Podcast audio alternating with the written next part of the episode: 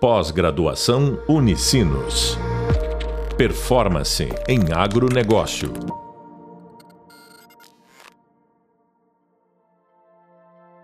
Olá, bem-vindos ao podcast da disciplina de cenários, perspectivas econômicas e análise de tendências de mercado para o agronegócio. Sou o professor Vilmar Vrutlaitsky e no podcast de hoje vamos falar sobre o governo e a economia do agronegócio. E para falarmos sobre o governo, nós precisamos compreender qual é o papel do governo dentro do, da, da organização do agronegócio e de que forma que o governo auxilia ou contribui para a evolução do agronegócio. E quando nós falamos em, em agronegócio ou em papel do governo, nós precisamos entender que esse governo, os governos ele atuam justamente numa perspectiva de regular, de fomentar, ou até mesmo de negociar a abertura de novos mercados, ou na elaboração de políticas públicas. E essas iniciativas, elas contribuem, então, como estratégias para consolidar o, o agronegócio numa perspectiva de é, alavancar e auxiliar a tomada de decisão na, na perspectiva de tomada de decisão de quais os rumos que os empreendedores irão fazer. E quando nós falamos em empreendedores, nós estamos falando não só do, do, do, agricultor, mas também estamos falando, inclusive, nos rumos da pesquisa, nos rumos do desenvolvimento de ciência e tecnologia, é, das políticas públicas, dos financiamentos, inclusive do que se produzir e para quem produzir e quanto produzir. Então, o governo ele tem um papel extremamente importante enquanto órgão estatal nesta perspectiva. Agora, quais são as estruturas de governo que nós temos e, e que poderiam, que estariam contribuindo, então, neste cenário? E aí, quando nós falamos em governo, nós podemos pensar nas três esferas governo municipal, que atua em nível de município, com iniciativas municipais, alcance local, mas importante. Os governos estaduais, numa perspectiva de atuação dentro do Estado, mas tem um papel extremamente relevante, uma vez que o Estado estabelece muitas vezes conexões entre o governo federal e o governo estadual. E macroeconomicamente falando, ou falando na esfera nacional, nós temos então o governo federal a partir de suas estruturas, e essas estruturas, então, elas acabam é, é fomentando ou auxiliando ou executando as políticas públicas estabelecidas.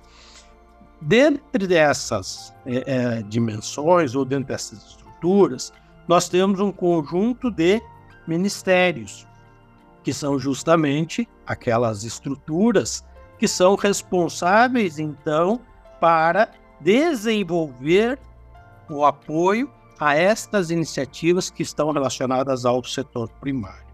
Os ministérios, então, eles são órgãos de governo, é, é, são órgãos executivos, efetivamente, em nível federal, e estão diretamente é, relacionados ou subordinados ao presidente da República, e o, o presidente da República, então, ele tem autonomia ou para criar, ou para modificar, ou até mesmo para extinguir diferentes ministérios. Então, de acordo com as premissas, de acordo com a organização de cada governo federal, esse governo ele define quais serão os ministérios e de que forma estrategicamente o governo executivo será organizado para que esse governo, é, é, esse governo então possa propor, estimular ou formular políticas para fomentar a, as iniciativas do setor primário. Os ministérios, então, eles são responsáveis nesta perspectiva justamente por formular, mas também por acompanhar as políticas públicas. E aí, dentro do, da nossa organização político-administrativa brasileira, nós temos diferentes tipos de ministério, como o Ministério da Agricultura, Ministério da Saúde, Ministério da Fazenda, Ministério da Educação. Mas vejam que quando nós falamos do agronegócio, nós temos um conjunto de ministérios que atuam mais direcionado para o agronegócio. Quais são esses ministérios? Então, historicamente, nós temos o Ministério da Agricultura, ou o MAP, Ministério da Agricultura, Abastecimento e Pecuária. Nós temos o Ministério da Fazenda, que é justamente o, o Ministério da Fazenda ou o Ministério da Economia, que atuam muito próximos. Nós temos o Ministério da Saúde e nós temos ainda, de acordo com a orientação política de cada governo, nós podemos ter o Ministério do Desenvolvimento Agrário e o Ministério eh, também do Meio Ambiente. Então, veja, nós temos nesse, nesse conjunto eh, cinco ministérios, e dentro desses cinco ministérios, nós ainda temos algumas estruturas que atuam dentro desses ministérios com papéis extremamente importantes, como, por exemplo, a Anvisa, Agência Nacional de Vigilância Sanitária, ou até mesmo, por exemplo, a Embrapa, a Empresa Brasileira de Pesquisa Agropecuária, que são que é responsável pelo desenvolvimento das pesquisas em nível nacional. Então, administrativamente, é, é, esses ministérios, cada um tem um papel, tem uma responsabilidade a desenvolver dentro da sua caminhada. E eles é, é, trabalham de forma complementar. Não existe uma atuação que é, é, de que esses ministérios possam atuar em forma contraditória. Quando nós falamos nos ministérios é, é, mais recentemente criados ou recriados, como o Ministério do Meio Ambiente e o Ministério do Desenvolvimento Agrário, eles são justamente estruturas que foram criadas ou que são criadas dentro de uma perspectiva de tratar de forma diferente aqueles públicos que têm necessidade de políticas públicas diferenciadas. Então, por isso que se tem, em determinados momentos da nossa história recente da política, da estrutura administrativa brasileira, o Ministério do Desenvolvimento Agrário, são, é justamente um ministério que trabalha numa perspectiva dos agricultores familiares, dos públicos especiais, como quilombolas, indígenas, ou até mesmo uh, uh, os, os povos, povos ribeirinhos, e que nós temos, paralelo ao Ministério do Desenvolvimento Agrário, nós temos o Ministério da Agricultura. Então, é, é, olhando para o cenário dos dois ministérios, e que em determinado momento eles acabam se fundindo e tendo uma atuação única, de acordo com o governo, nós é, é, visualizamos que esses ministérios eles são criados justamente para tratar de políticas específicas de acordo com cada um dos seus públicos. Nesse sentido, é, é, é importante para o negócio, então, nós entendermos qual que é a função, por exemplo, do Ministério da Agricultura que talvez seja o ministério onde a maioria das, das, das, das ações direcionadas para o agronegócio passam. E esse Ministério da Agricultura é justamente o ministério, um órgão, ou pasta, responsável pela agropecuária e pelo agronegócio no Brasil. E aqui cabe uma ressalva. Mesmo o, o Ministério do Desenvolvimento Agrário trabalhando com públicos é, é, é, especiais, muitas das culturas que o que culturas ou atividades econômicas desenvolvidas pelo, pelos agricultores vinculados ao Ministério do Desenvolvimento Agrário também são produzidas pelo, pelos agricultores, pelo, pelas empresas do Ministério da Agricultura. O que muda é o perfil de atividade. O que muda são as características de cada uma dessas famílias e a forma como elas se organizam e como elas, é, de acordo com as suas necessidades, ou seja, as necessidades dos públicos especiais é, são diferentes do que as necessidades em termos de suporte estatal em relação ao, aos grandes empresários ou às empresas ou aos agricultores vinculados ao agronegócio e, e ao grande produtor. Então, esse Ministério da Agricultura, ele é, é justamente responsável por atender, primeiro, por compreender a dinâmica do setor agropecuário, mas ele também é responsável por identificar as potencialidades que nós temos internamente e, ao compreender as potencialidades, também é responsável por buscar novos mercados.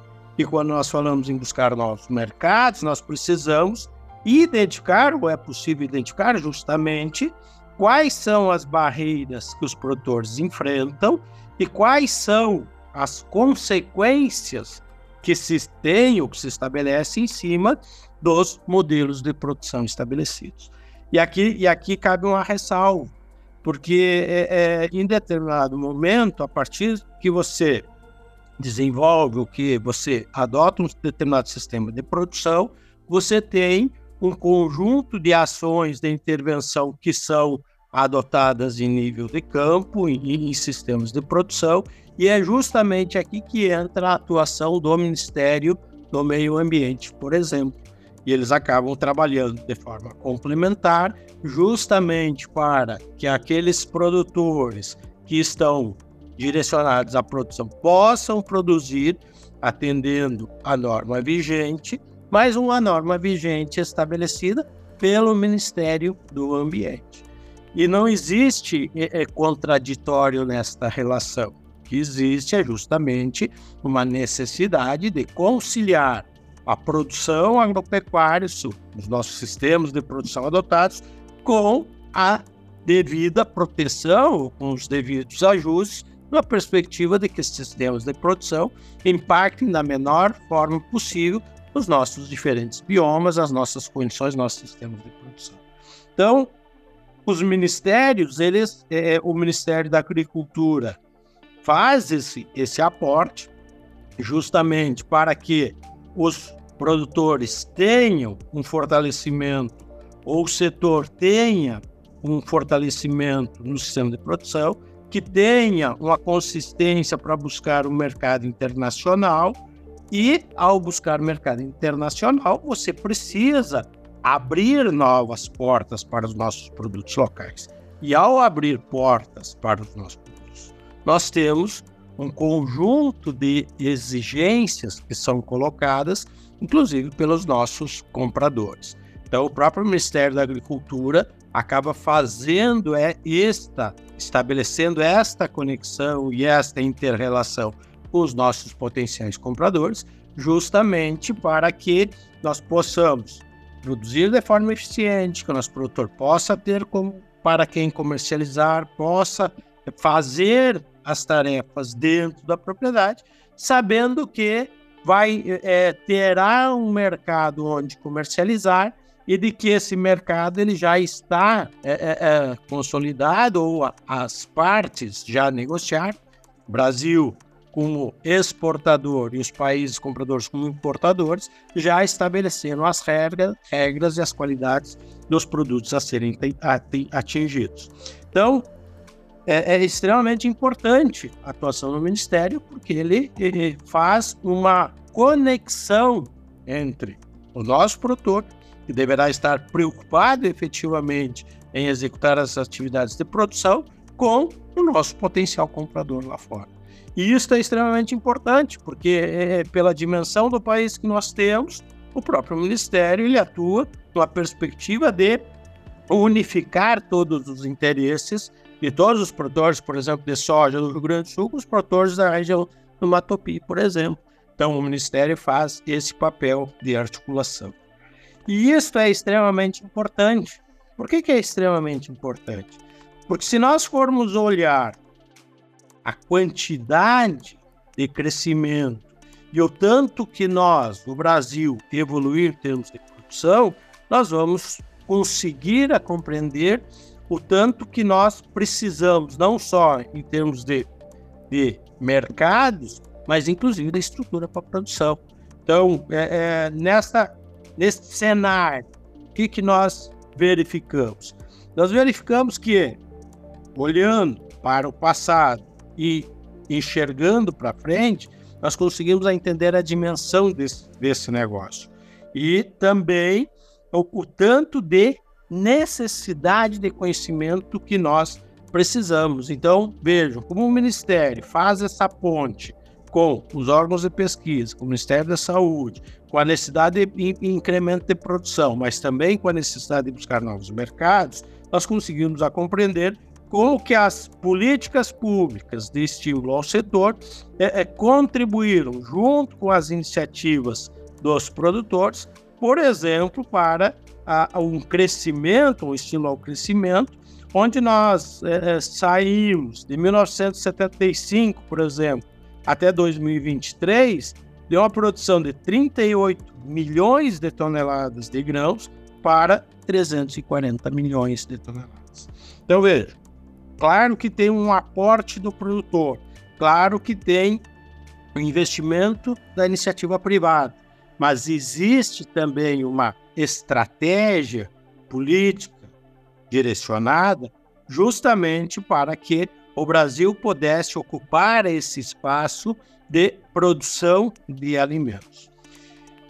Nesta, nesta lógica, então, nós temos, além da estrutura do Ministério da Agricultura, como que esse ministério se organiza, então? Está organizado a partir de cinco secretarias temáticas, nacionalmente. Nós temos vinculados ao Ministério a Embrapa, como já comentamos anteriormente. Nós temos a Secretaria de Defesa Agropecuária, justamente a secretaria que trabalha a questão sanitária. Nós temos uma Secretaria de Política Agrícola, que é uma secretaria que atua, que trabalha numa perspectiva de organizar e desenvolver as políticas públicas. Nós temos uma Secretaria de Relações Internacionais do Agronegócio e nós temos também uma Secretaria da Mobilidade, de Mobilidade, que incorpora também a relação com o cooperativismo. E ainda nós temos um instituto ou um departamento que atua na, na meteoro, meteorologia. Então, são estruturas administrativas que nós temos que auxiliam, então, e, e, e, se alinham aos produtores na perspectiva de contribuir para a implementação da produção de alimentos. E quando nós falamos é, é, nesta, nestas ações, nós formos olhar dentro das últimas ações que foram realizadas ou das ações que vêm sendo propostas, nós visualizamos de que os remédios, as ações propostas, elas são diferentes de acordo com o perfil do produtor.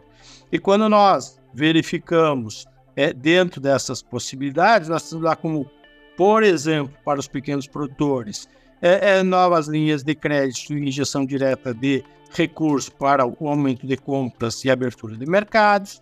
Isso acaba contribuindo para que esse agricultor tenha acesso a novos mercados. Nós temos, é, é, por exemplo, ações de prorrogação de dívidas a partir de, de, de aquisição de financiamentos que os produtores fizeram e que não conseguiram a a pagar em função de adversidades climáticas. Nós temos um conjunto de ações de compras adicionais, nós temos linhas de crédito específicas para pequenos, médios e grandes produtores, nós temos a disponibilidade de recursos financeiros para as cooperativas, para os cerealistas, justamente para fomentar a organização e a comercialização da produção, antecipação é, é, de benefício social em casos de regiões com problemas climáticos ou até mesmo a manutenção da alimentação escolar, por exemplo, fora do período de aulas,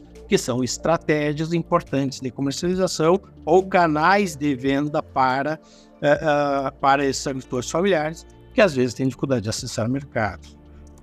Ainda temos a elaboração de políticas públicas específicas, a elaboração de divulgação de plano safra específico, uh, crédito e norma de acesso para diferentes tipos de públicos e culturas.